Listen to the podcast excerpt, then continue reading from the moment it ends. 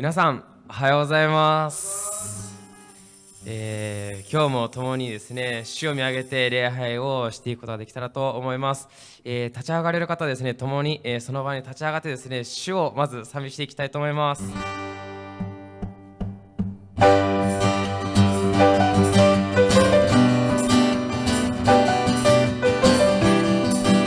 新しい曲かもしれませんけれども共に賛美していきましょう。感謝して。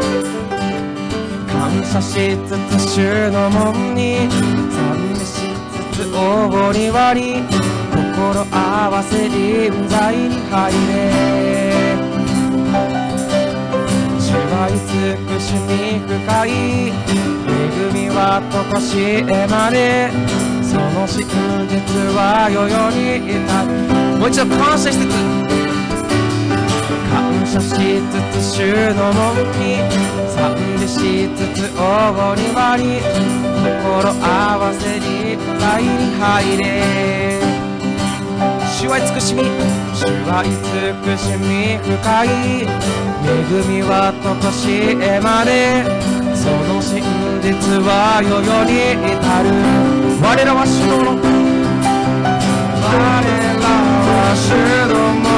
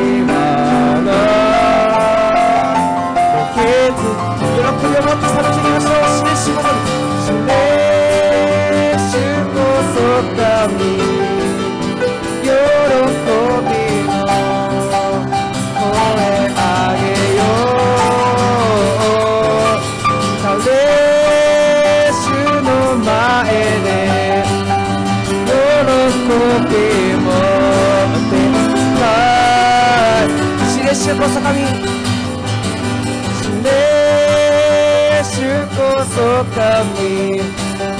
喜びの声あげよう。彼主の前で喜びもって使う喜びもって喜びもって帰る喜び持て喜び持って使えよハリヤハリヤ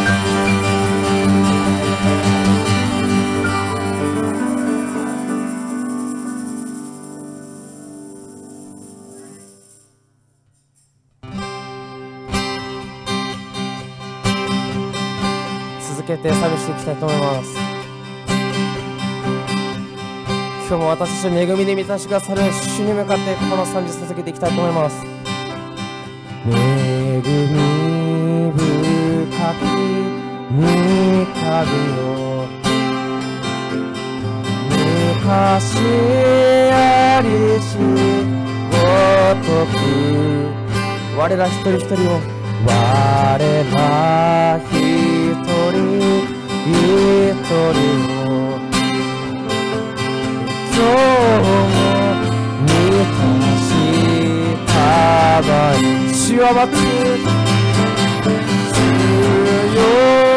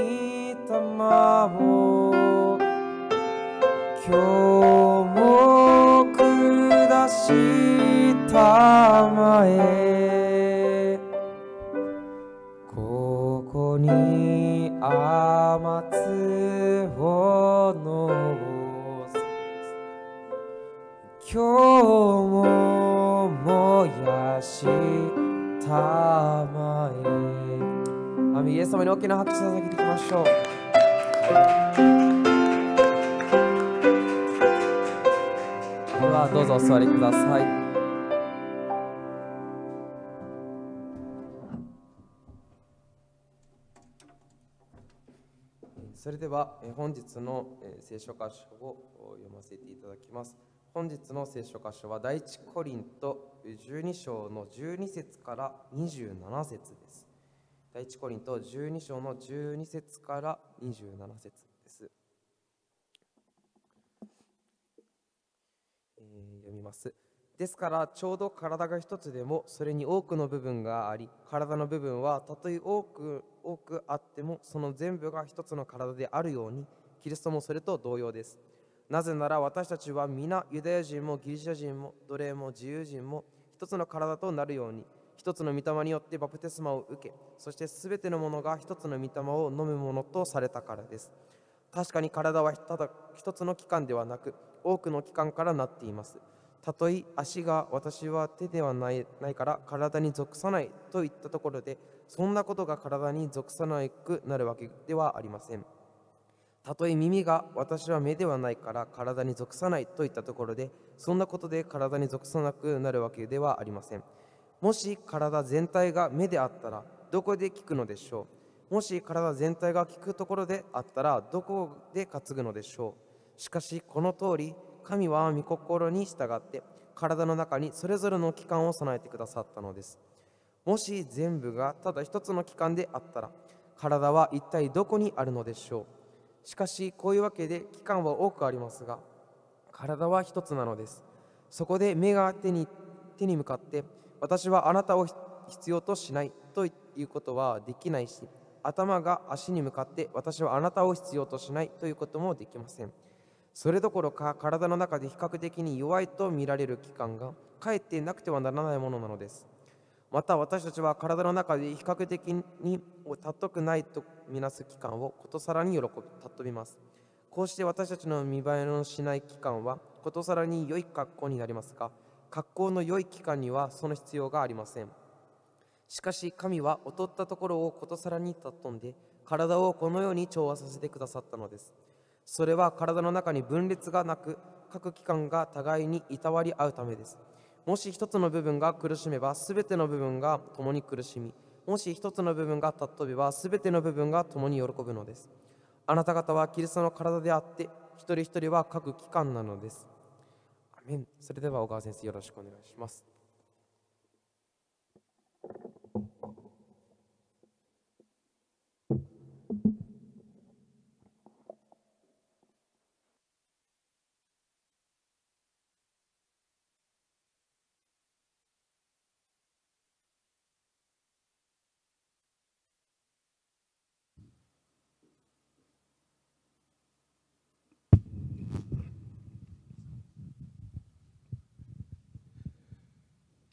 えー、町田純福音協会の皆さんまた、えー、オンラインで、えー、ご覧になってくださっている愛する方々皆様おはようございます。主イエスキリストの皆を心から褒めたたえます。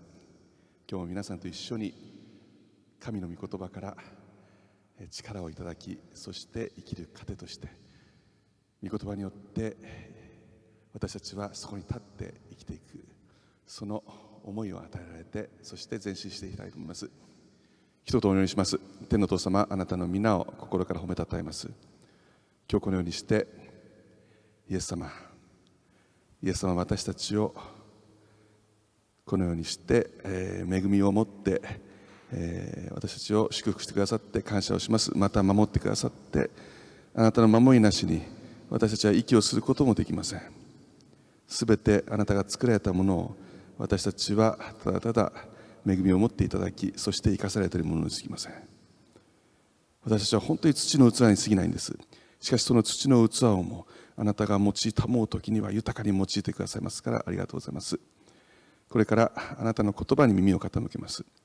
聖霊様どうぞ下ってくださってそして私たちをあなたで満たしてくださって今日御言葉を霊に満たされて先ほど賛美も私たちが聖霊に満たされて喜んで賛美したようにこの御言葉をも私たちはしっかりと、えー、聖霊によって導かれそして恵まれてしっかりと食すことができますようどうぞ助けてください。すべてを委ねして主イエス・キリストの皆を通してお祈りいたします。アーメン。感謝します、えー、残念ながらですね首都圏はこの東京都はですねえー、緊急事態宣言が2週間延長になってしまいました。来週には集えると思っていたんですけども、えー、また少し伸びてしまいました。敵も強敵ですよね。私たちは心して臨まなくてはいけません、えー、まああの集っている教会もあると思うんですけども私たちは玄関に書いてある通り、えー、広めない。そして自分たちも感染しない。その思いで、えー、これからも進んでいきたいんでしばもうしばらく皆さん忍耐を持ちましょう。あのー、先日ちょっと面白い記事を見たんですね。あのうがいをするというのは非常に有益だっていうんですね。あのうがい一時はですねうがいあんまり意味じゃない意味ないんじゃないかって言われた時もあったんですけども、えー、歯科医がですねこのようなことを言ってます、えーまあ、口とか口の周りに、えー、付着したですね、えー、コロナウイルスがですね、まあ、口に入っていくんですけども、えー、口の中にもですねえー、まあ唾液、まあ、その他のこういろいろこう人間の体を守る免疫があるんですね。で、えー、実際そのコロナウイルスが体内に入るまでにタイムラグがあるんです。つまり、えー、私たちの細胞が戦ってくれるんです。で戦ってる間にですね入り込まない間に、えー、私たちがうがいをしたりあるいは歯磨いたり、えー、口の衛生を保つとですねそれで、えー、ウイルスは死んで外に出されて私たちの体を守ることができる。でなぜかというとですね実はあのコロナウイそのウイルスというのはですね自分単体では生きていけないんです。何もできないんです。自分の力で増殖することもできません。だから人間の体に入り込んでその細胞から力を得てそして増殖するんですね。自分一人では自分単体では何もできないんですけども実は人間も実はそうなんです。私たち自分でいろんなことを自分の力でやってると思ってるんですけどもでもそうではない。私たちもつながりがあるからそこからいろんなものを得てそして生きていくことができるんです。今日はそのつながりということを皆さんと一緒に考えていきたいと思うんです。今日のメッセージのタイトルはですねタイトルはですねキリストの体としてというタイトルです。これを2週にわたって皆さんと一緒に、えー、御言葉の深みに入っていきたいと思います。今日はキリストの体としてキリストとつながることによってということを見ていきたいと思います。来週は一人一人がつながっていることによってということを見ていきたいと思います。先ほど読んでいただいたすみません今日はちょっと長かったんですけれども、えー、もう一度第一コリント人12章を開いていただけますか？12章の12節。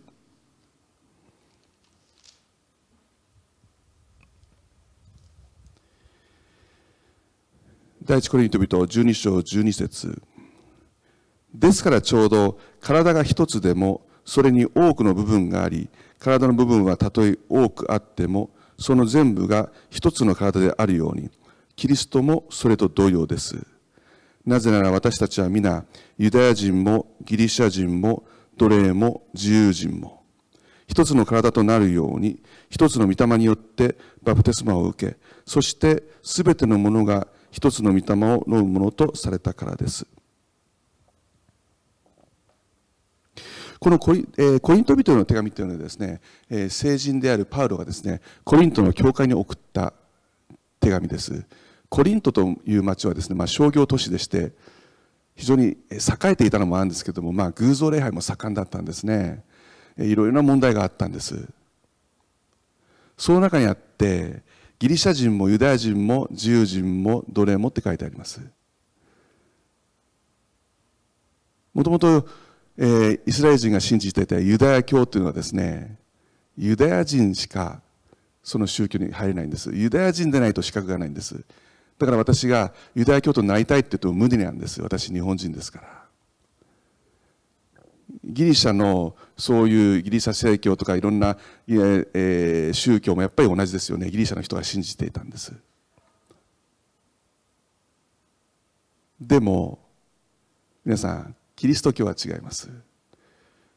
ここで大きく変わったんです。革命が起きたんです。ユダヤ人でもギリシャ人でもこの当時奴隷制度がありました。奴隷でも男性でも女性でも女性あのユダヤ教は女性は非常に苦しい思いをしたんです。でもキリスト教は関係ありません。どんな地位でも肌の色も全く関係ありません。自由に教会に来て自由に神様と触れ合って神様とそして深い交わりをしながら恵みを受けることができたんです。だけどいろんな問題が起きちゃいました。でもパウロは言うんです。あなた方は一つの御霊によってって、えー、今日のその12節のですね3節を第一コリント人12章3節をちょっと読みします。ですから私はあなた方に次のことを教えておきます。神の御霊によって語る者は誰もイエスは呪われよと言わずまた精霊によるのでなければ誰もイエスは主ですということはできません。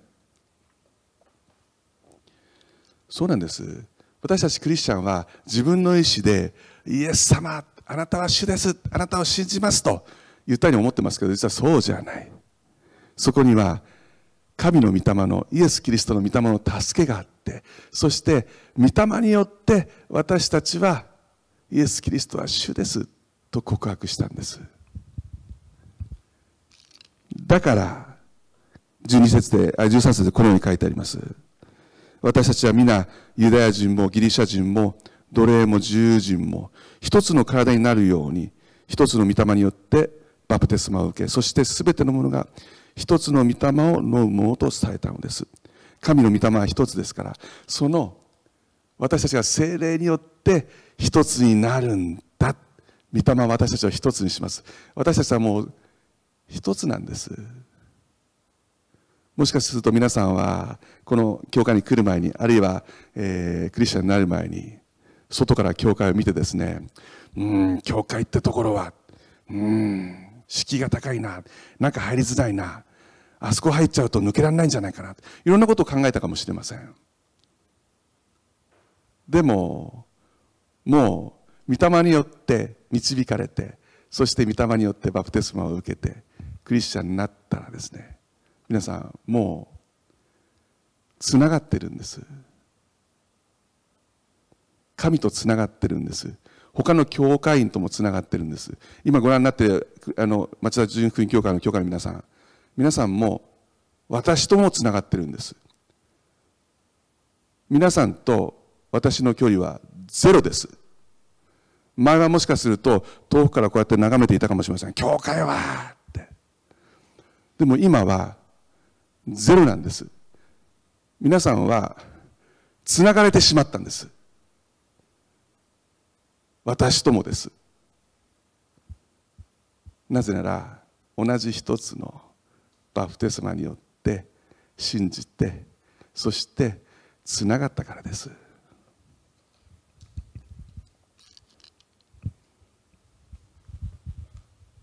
14節。確かに体は一つの器官ではなく多くの器官からなっています。たとえ足が私は手ではないから体に属さないと言ったところでそんなことで体に属さなくなるわけではありません。たとえ耳が私は目ではないから体に属さないと言ったところでそんなことで体に属さなくなるわけではありません。もし体全体が目であったらどこで聞くのでしょう？もし体全体が聞くところであったらどこで嗅ぐのでしょう？これ面白いですよね。まあ人間のひがみっていうか足がですね私は手じゃないからって。だから私必要ないでしょう。属してない。足がですね私はあのあの耳がですね私は目じゃないから。あの、よく手先が器用って言いますよね。君の手は綺麗だね。とか。私手先は器用だね。器用だから。あなた手先、手先器用だね。って。でも、足先が器用だねって言いませんよね。あなた足綺麗ねってそうそう言いませんよね。みんな、あ、手が綺麗。手先が器用。君は目が綺麗だね。目が輝いてるね。目に注目が集まりますけど、あなた耳きれいねって。その言葉普通ないですよね。やっぱり体の中で注目される部分があります。それが目だったり、手だったり。でも、だからといって、足が不必要なわけではありません。耳が不必要なわけではありません。絶対に必要なんです。だから、私属してない。別にいいし、いらないし、私、教会なくても別に関係なくない？それは大きな間違いです。なぜなら、あなたがどうしても必要だからです。属してるからです。つながってるからです。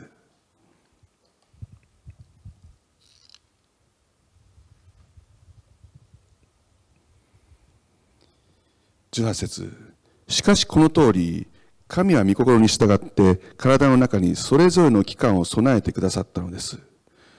もし全部がただ一つの器官であったら体は一体どこにあるのでしょう？しかしこういうわけで器官は多くありますが体は一つなのですって書いてあります。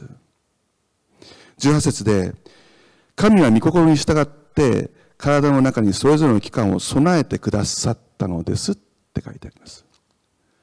そうなんです皆さん。実はですね神様が全部備えてくださったんです。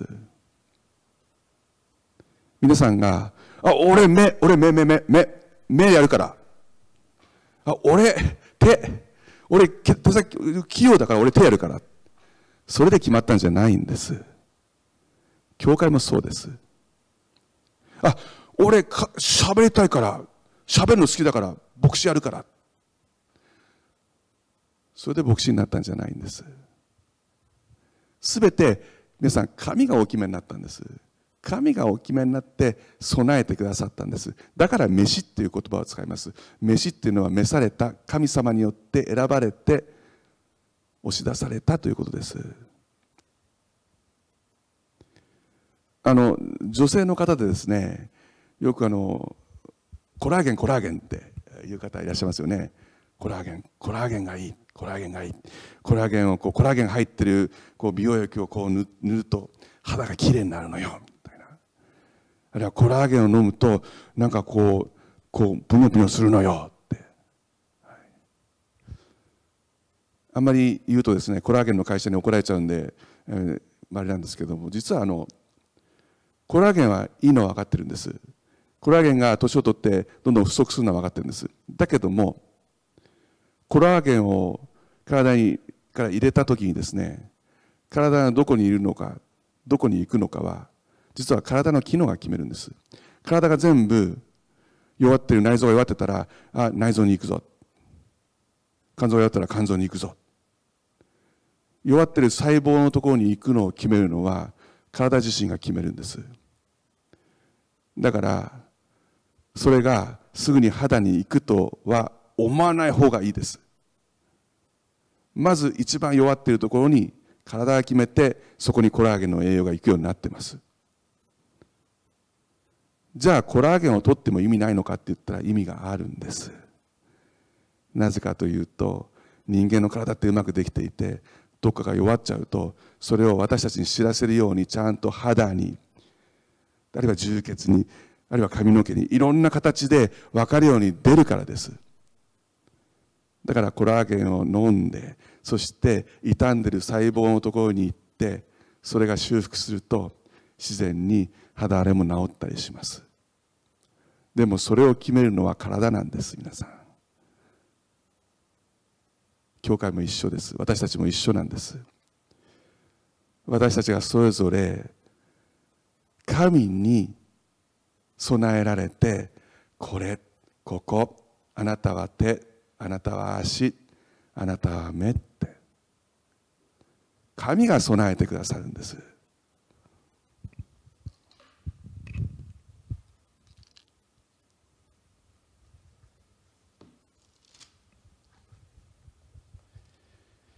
21節からそこで目が手に向かって私はあなたを必要としないということはできないし頭が足に向かって私はあなたを必要としないということもできません。それどころか体の中で比較的弱いと見られる器官がかえってなくてはならないものなのです。とあります。これさっきの逆ですよね。非常によく働いているように見えるところがですね。あいつ何やってんの？なんか普段何もやってないように見えるんだけどいらねえんじゃね？っていうことはできない。ですね。でパウロがなぜこのような表現を使ったかというと実際にコリントでそのような問題があったからです。少数派の人々が時には奴隷の集まり奴隷だった人があるいは女性女性の方々が非常に虐げられて苦しい思い悲しい思いをしてたんですね。そのことを言ったんですパウロは。いやいやいやそんなことは言えないって。なぜならキリストの体として一つだからキリストに属してるからだっていうんですね。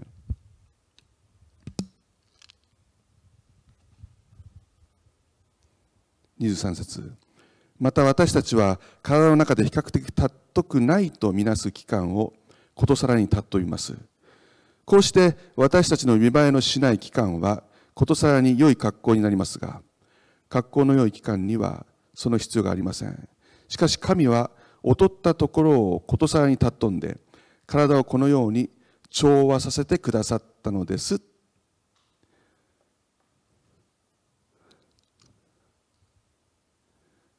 あの私以前ですね自分のことをですね私はこの教会にとって鼻毛のようであり鼻毛のようでありたいって言ったことなんですね、えー、まあ私鼻私は鼻毛ですと言ってません。鼻毛のようになりたいって言ったんですけどちょっとこの発言がですね、えー、まあ問題になったというか、まあ、いろんな方からですね小川先生自分は自分は鼻毛って言っちゃダメでしょなんて怒られたりしました。えー、でも私今でもね体のどっかで例えたら鼻毛になりたいと思うんです。実は私の知り合いでですね、えー、何年間か中国に、えー、中国の北京に仕事で在中してた方いらっしゃるんです。でその方が言ってたんですけどもあの大抵日本人で北京とか、えーまあ、インドインドとかですね行くとですね不思議な現象が起こるんだそうです。でそれは何かというと鼻毛が異様に伸びるんだそうです。異様に伸びるんだそうです。もう切っても切ってもまたバンバン伸びるんですって。でも鼻毛を抜いちゃうと大変なことになるんです。なぜかというとその鼻毛がその毛がですね悪い菌とかまたその空気の悪いいろんな毒からですね私たちを守るからです。鼻毛ってものすごい重要なんです。だから人間の機能ってすごくってここは空気が悪いっていうとガーッと読めるんです。私以前アメリカの進学校に行ってた頃ですねよくあの中東の、まあ、インドの人とかパキスタンの人たくさん友達がいたんですけども面白いんですけど耳に毛が生えてるんです。多くの人が。耳の穴が見えないんですね。毛で塞がれてるんです。でもそれは人間の自然な機能なんです。体を守るために菌が入んないようにちゃんとわーって伸びて守るようにできてるんです。で日本に帰ってくるともうそれはピタッと治るんです。私も鼻毛のようになりたい。思いました。この教会で地味で目立たないけどもでも皆さんを守る存在になりたいって思ってるんです。まあ、地味で目立たないっていうところが私の課題なんですけども。みんな一人一人えこんなの必要ないじゃんって思うところをですね神様はことさら尊んで用いてくださるのは事実です。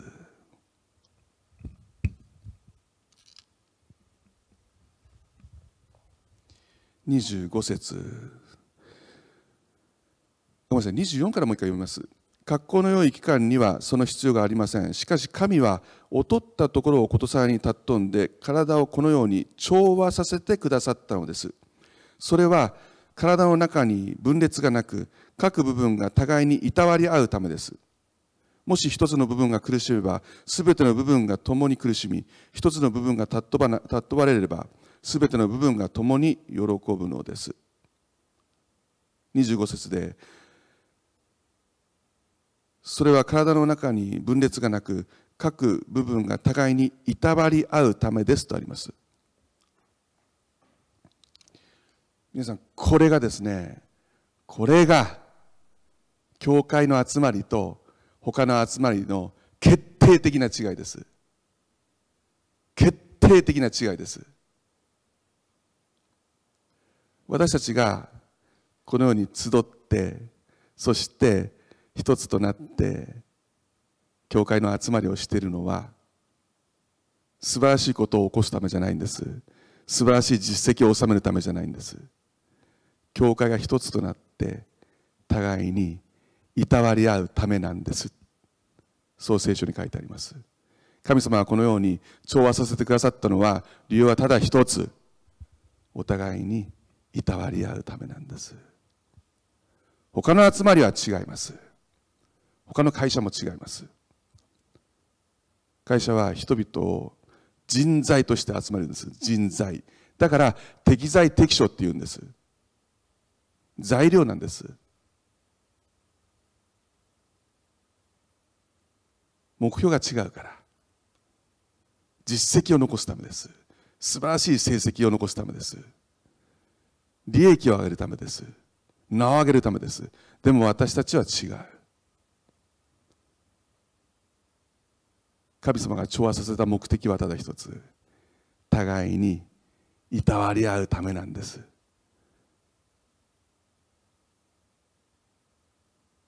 だから私たちはここにいるんです。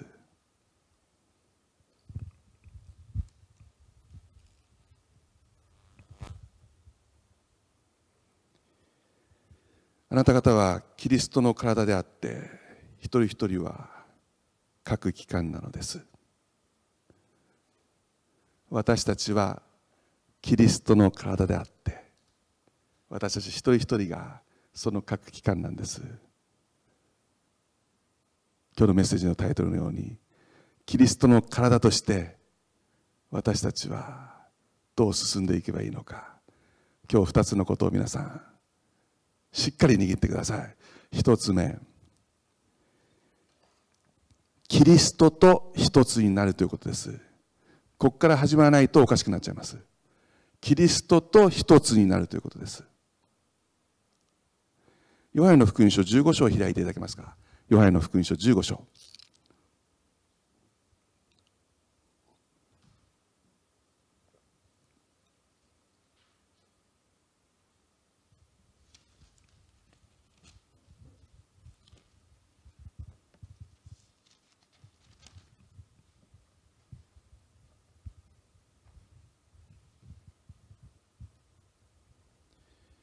ヨハネの福音書15章1節から読みします。私は誠にブドウの木であり私の父は農夫です。これイエス・キリストのことイエス様の言葉なんで私はというのはイエス様のことです。イエスキリスイエス様は誠にブドウの木であり私の父天の父は農夫です。私の枝で実を結ばない者は皆父がそれを取り除き実を結ぶ者は皆もっと多くの実を結ぶために刈り込みをなさいます。あなた方は私があなた方に話した言葉によってもう清いのです。私にとどまりなさい。私もあなた方の中にとどまります。枝がブドウの木についていなければ、枝だけでは実を結ぶことができません。同様にあなた方も私にとどまっていなければ実を結ぶことが、ことはできません。私はブドウの木で、あなた方は枝です。人が私にとどまり、私もその人の中にとどまっているなら、その人は多くの実を結びます。私を離れては、あなた方は何もすることができないからです。イエス様はっきり宣言しました。私とつながってなければ、私と一つになってなければ、あなた方は何もすることができないから何もできないんだ。そうなんです。イエス様の例えはいつも素晴らしいですよね。この例え話もブドウの木に例えました。天の父が農夫でそしてイエス・キリストはブドウの木なんです。そして私たちはその枝なんですね。これ素晴らしい例えだなと思うんですけれどもあの2年前に私、えー、中学生の引率でですね、えー、山梨に行きました。ブドウ狩りをしたんですね。まあびっくりしました。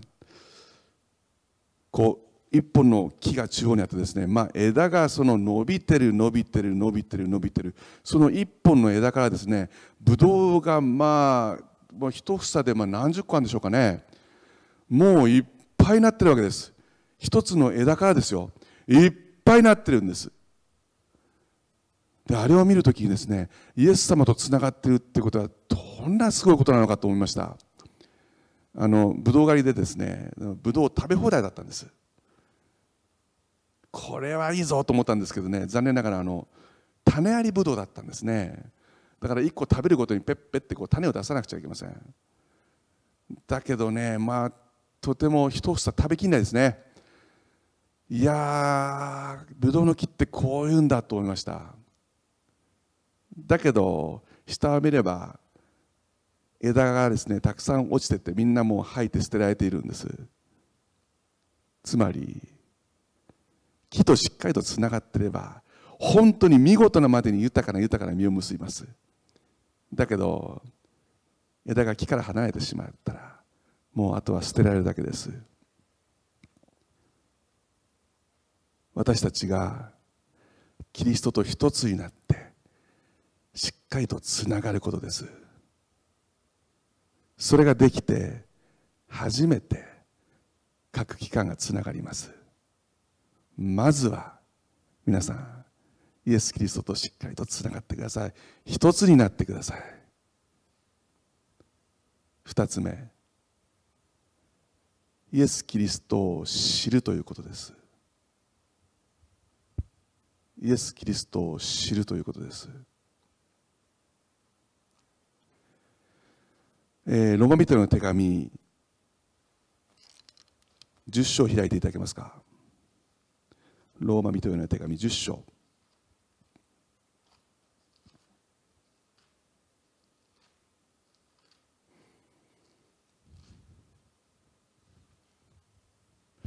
17節。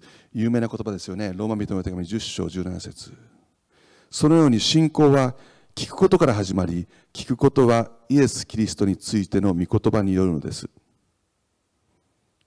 これ英語ではですね So faith comes from hearing and hearing the word of Christ というんですけどもつまり信仰というのはイエス様の言葉を聞いて聞いてそして聞くことからやってくるんだっていうんですね。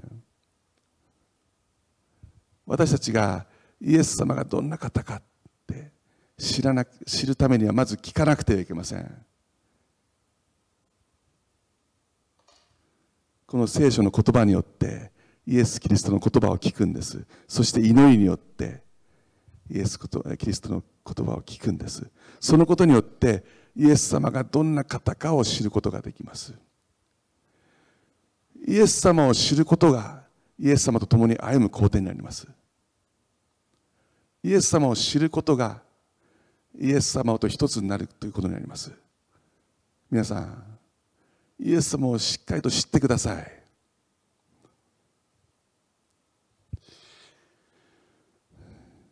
私は、まあ、私事なんですけども非常に恵まれたなと思ったのは、えー、進学校、まあ、聖書の学ぶ時の進学校ですね、えー、恵みでアメリカの神学校に行かせていただきました。2年半 Christ For The Nations という神学校で学ばせていただきました。で40カ国以上の国の人たちが集まってくるんですね。で何が一番良かったのかって言いますとですね世界中を歩き回らなくても世界中の人と交流が持てるようになったからです。で、えー、もちろんアメリカ人も多くいたんですけどブラジル阿部先生もいます。ブラジル人の方も多かったんです。韓国人ものすごく多かったです。中国人の方も多かったんです。インド人の方も多かったんです。だからそういう方々とね話す機会がたくさんありました。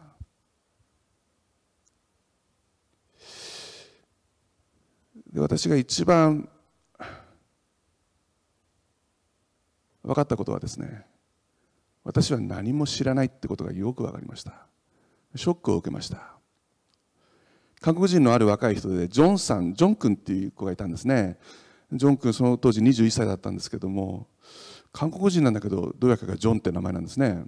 ヨハネですけども、まあ、ジョン君といろんな話をするんですね、えー、彼はあのキリストの言葉を信じて何も持って出てはいけませんっていうんで本当に財布を持たずに飛行機代だけでトルコまで行っちゃったんですね。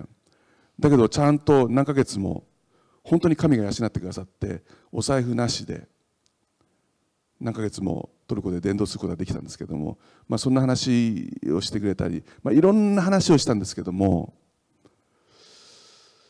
まあショックを受けたのはですね日本のことをよく知ってるんです。よく知ってるんです。他の韓国の人もです。中国の人もインドの人も日本のことをよく知ってるんです。日本の歴史のことをよく知ってるんです。私が答えられないことまで全部知ってるんです。もちろん彼らは自分の国のこともよく知ってます。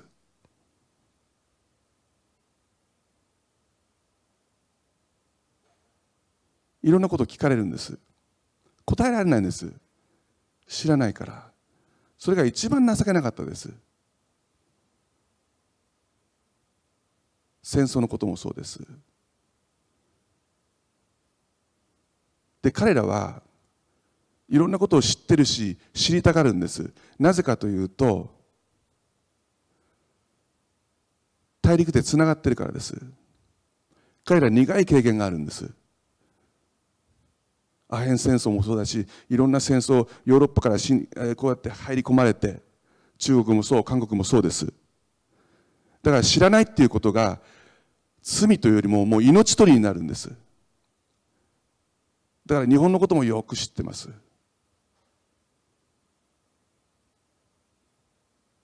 でも私は本当に知らない。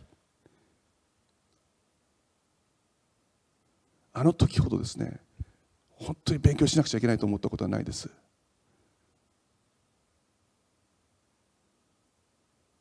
皆さん知ってますか？韓国のこと。中国のこと知ってますか？実は彼らはそれに怒ってるんです。韓国の皆さんも中国の皆さんももちろん戦争のことがあっていろんなことがあって歴史で起こってるんだけどそれ以上に起こってるのは私たちが何も知らないし知ろうとしないからです。そこに怒ってるんですみんな。政府が金を出して金出してんだろって思ってるかもしれません。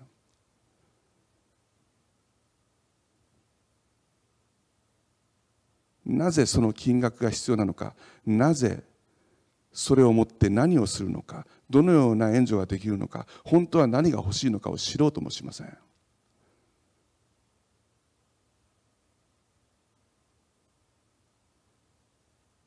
韓国の人も中国の人もそこに起こってるんです。我々が何も知らないし知ろうともしないこと。を神様もそうなんです。ローマ人の手紙の一章を開いていただけますか。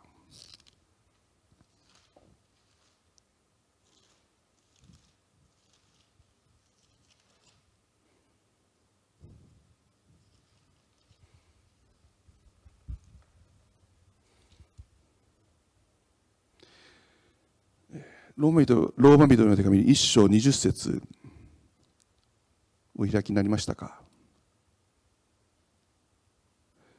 お読みします。神の目に見えない本性。すなわち神の永遠の力と神性は世界の創造された時からこの方。被造物によって知られはっきりと認められるのであって彼らに弁解の余地はないのです。それゆえ彼らは神を知っていながらその神を神として崇めず感謝もせずかえってその思いは虚しくなりその無知な心は暗くなりましたと書いてあります。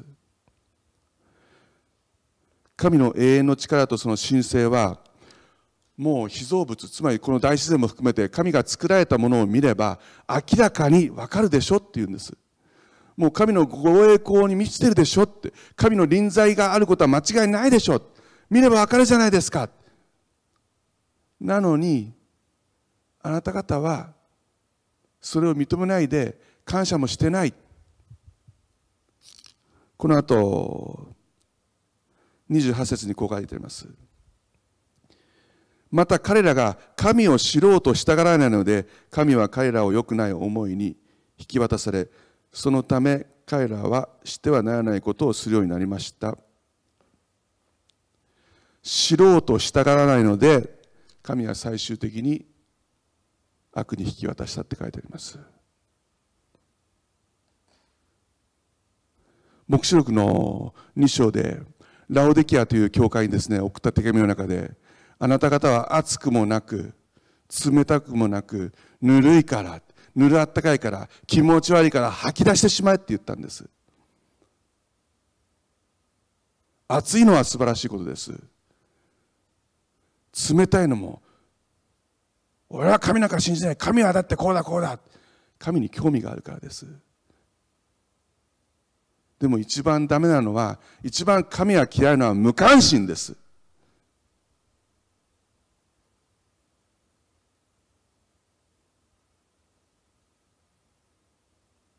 神が本当に求めているのは知ろうとすることです。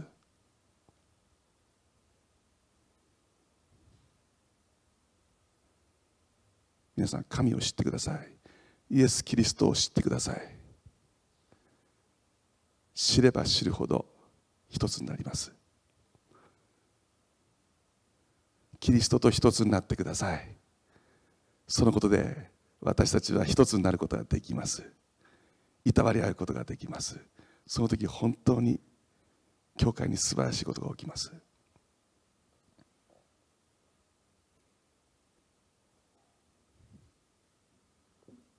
ちょっと来週の予告編みたいになっちゃうんですけども。あの皆さんはですねテニスの選手でジョン・マッケンローっていう選手知ってます？ジョン・マッケンローって、えー、私がですね大学生時代の頃が前世でですねすごい選手だったんですね世界ナンバーワンで。でこのジョン・マッケンローっていう選手が、まあ、現役ですごい成績を収めている頃実は私もお恥ずかしながらテニスをしてたんですね。えー、その当時ですね成功スーパーテニスっていう、えー、トーナメントが世界的に有名なトーナメントが日本であったんですね。で私も主催する日本プロテニス協会に所属していたんで、えー、それに関わることができました。であのこうその当時ですねそういう有名な選手いたんですね。ビオンボルグとかジョン・マッケンロとか。でそういう選手を日本に呼ぶっていうのはそんな簡単じゃないんですね。このお金がかかるんです。でもちろんプロテニス協会にはそんなお金ないですしじゃあどうするかっていうとですねスポンサーについてもらうんです、まあ、成功スーパーテニスは成功のお金いろんなスポンサーついてたんですけどそのスポンサーにお金を出してもらうんです。でまあコマーシャルに出てもらうんです。選手に。でコマーシャル金としてお金がそこで発生するんで、まあ、そういうふうにして選手を呼ぶんですけどもまあ、ジョン・マッケンローがですね私も初めて見て興奮したんですけども、えー、とその練習の風景をもう試合何時間前の練習風景を、まあ、たまたまスタッフということで入らせてもらって、えー、見させてもらう機会がありました。その時にですね、えー、と世界で100歳のビクター・アマヤっていうものすごいもう2メートル何センチあるすごい選手がいたんですね。その人と練習パートナーでこう練習するんですけどものすごいこうビクター・アマヤがバーンってサービスを打つんです。そうするとジョン・マッケンローがターンターンポーンってそのビクター・アマイの足元にレシーブをもう正確に正確に返していくんですけどもうずっとその練習なんです。もう何十分も。バーンってビクター・アマイがダーンって打つとトントン。プロだから相当、まあ、すごいプレーをするんで相当派手な練習すると思ったらもうずっと同じことをもう見てる方が飽きてしまうぐらいずっと同じ練習をするんですね。あプロってこういう練習するんだと思ったんですけどその後今度はジョン・マッケンローがですねサーブを打つんですけどもまあびっくりしました。その2メートルの巨漢のビクター・マーと同じぐらいのスピードでダーンって打つんです。彼は身長180センチちょっとしかないんです。でねちょちょっと気持ち小太りなんです。プクプクしてるんです。だけど同じスピードでダーンと同じコースにずっとパーン同じコースにずっとサーブ打つんです。でまあ当然日本に来て日本でトーナメントするんで必ず健康診断を受けなくちゃいけないんですね。健康診断を受けるんで東京の病院で健康診断を受けたんです。そしたらですねその担当した先生がびっくりしたんです。なぜかというとこの体はスポーツ選手の体じゃないって言ったんです。あまりにもブヨブヨしてて筋肉がないんですって。で握力とか測らせても普通の人と同じなんですって。彼ふざけてるのかなと思ったそうです。スポーツ選手並みの筋肉もついてなければちょっとこう、まあ、私みたいに、まあ、ここまで出てないけども、まあ、ちょっとお腹も出ててこれでどうやって世界一になるの？これでどうやってあんなサーブ打つの？って思ったそうです。そこでですねこのジョン・マッケルの、えーと、サーブフォームをですねビデオで撮って筑波大学で細かく研究したんだそうです。まあ驚く驚くべきことが分かったそうです。なるほどって納得したそうです。それはねすべての体の部分が見事に使われているそうです。すべての体の部分がです。彼はこうやってあの普通じゃ考えられないんですけどねちょっとあのいいですかねこうこうラインがあってこう背中を見せるんですよねサーブの時に。でその一つ一つに全てに意味があるんです。でその全ての体の部分がコンタクトインパクトといってボールを打つ時のそのそこに全て集中するんです。膝の曲げ伸ばしも特にラケットを持ってない左手の使い方が見事だったそうです。で何が言いたいかと言いますとね一つ一つの体の機能が大したことなくたって全部つながっているということを理解してそして全ての力を結集させるととんでもないことが起きるということが分かったんです。皆さん教会もそうです。一人一人が大したことなくたってつながってるんです。もうこれ以上言うと来週のネタバレになっちゃうんでここここまでにします。皆さんしっかりとつながって。私たちのトップヘッドであるキリストとしっかりつながって一つになって。そしてキリストのことをよく知ることによって。みんなとつながることができます。私たちを調和させてくださったのは私たちがいたわり合うためなんです。教会はそういうとこです。今日も共にいたわり合ってそしてキリストと共に前進していきましょう。お祈りします。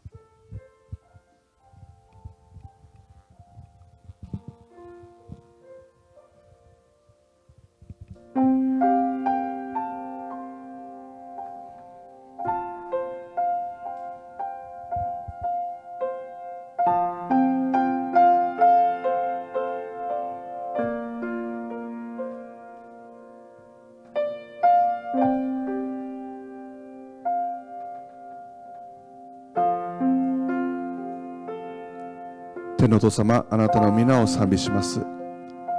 今日このようにしてあなたの御言葉によって私たちに気づきを与えてくださって感謝します。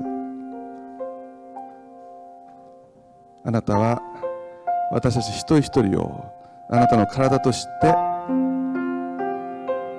備えてくださいました。それは私たちの目には適材適所ではないかもしれません。しかしあなたのすることは完璧です。完全です。もし今日私たちが弱い何もできないと思ったとしても祈ることができます。それが一番素晴らしいんです。願うことができます。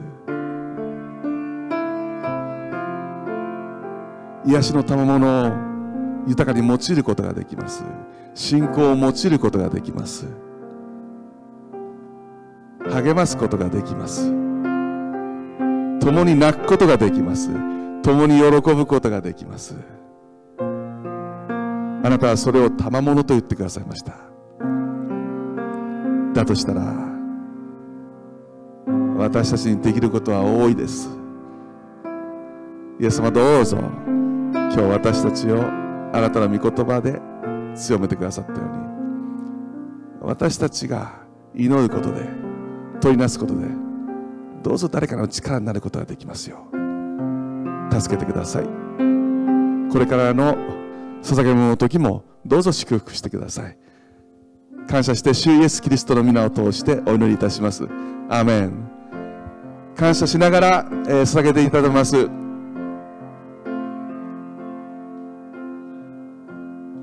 赤字が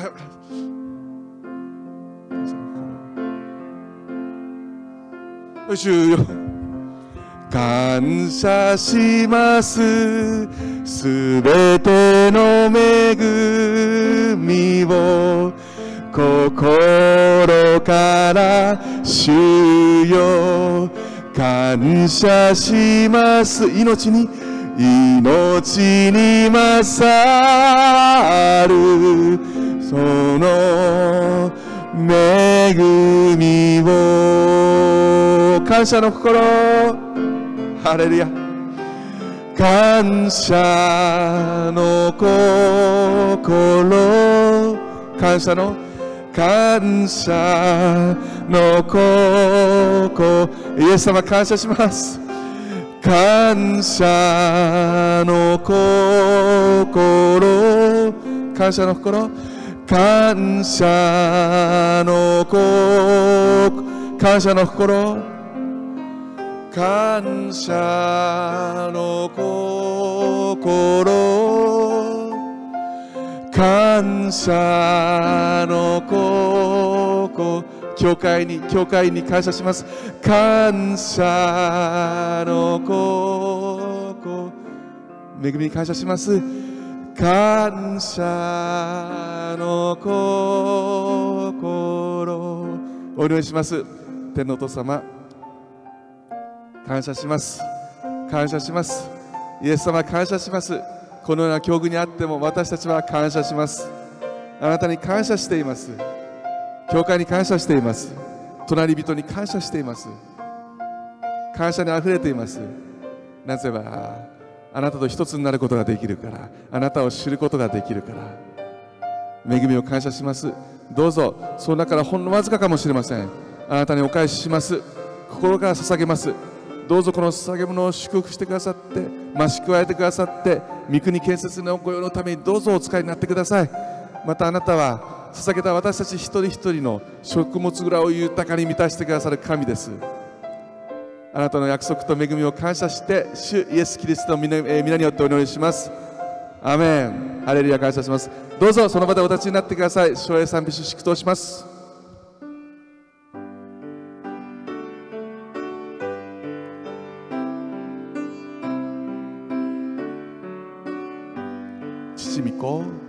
父御子父御子御霊の大神にとこしえ変わらず見栄えあれ。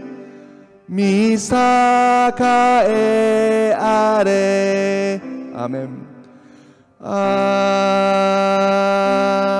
ーメン青い恋願わくは主イエス・キリストの恵み。父なる神の永遠の愛。精霊の親しき交わりが今日このオンラインでご覧になってくださっている愛する兄弟姉妹とともにまたここにおられるスタッフの皆様とともにまたそのご家族の皆様とともにまたこのオンラインでご覧になってくださっているいつもご覧になってくださってる愛する方々と今日初めてご覧くださってる方と今からのち常しえまでもありますように主イエス・キリストの皆によって祝福を宣言します。アーメン。